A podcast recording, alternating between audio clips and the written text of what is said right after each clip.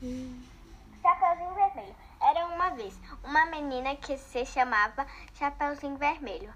Um dia, Chapeuzinho Vermelho se despediu de sua mãe e foi levar doces para sua vovó. Chapeuzinho foi sozinha pela floresta e não sabia o que esperava pela frente. Lobo estava escondido atrás da árvore. Ele queria comer os doces que a Chapeuzinho levava para a vovó.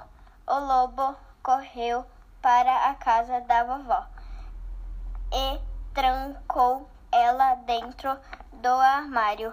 Ele vestiu a roupa da vovó. Chapeuzinho chegou na casa da vovó e disse: Vovó, que olhos grandes você tem, o que orelhas pontudas você tem.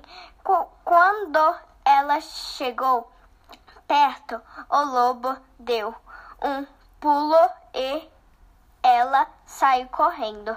Perto dali tinha um homem que viu ela correndo do lobo. Ele correu atrás do lobo e foi embora assustado e tirou a vovozinha do armário. Então eles foram tomar um chá e ficaram livres do perigo.